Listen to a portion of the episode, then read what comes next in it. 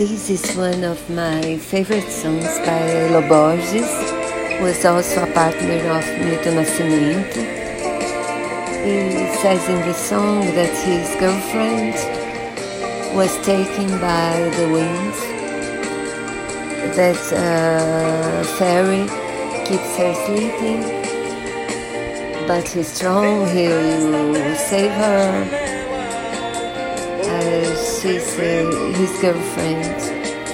And I love this song. I will leave you the, the link uh, at iTunes.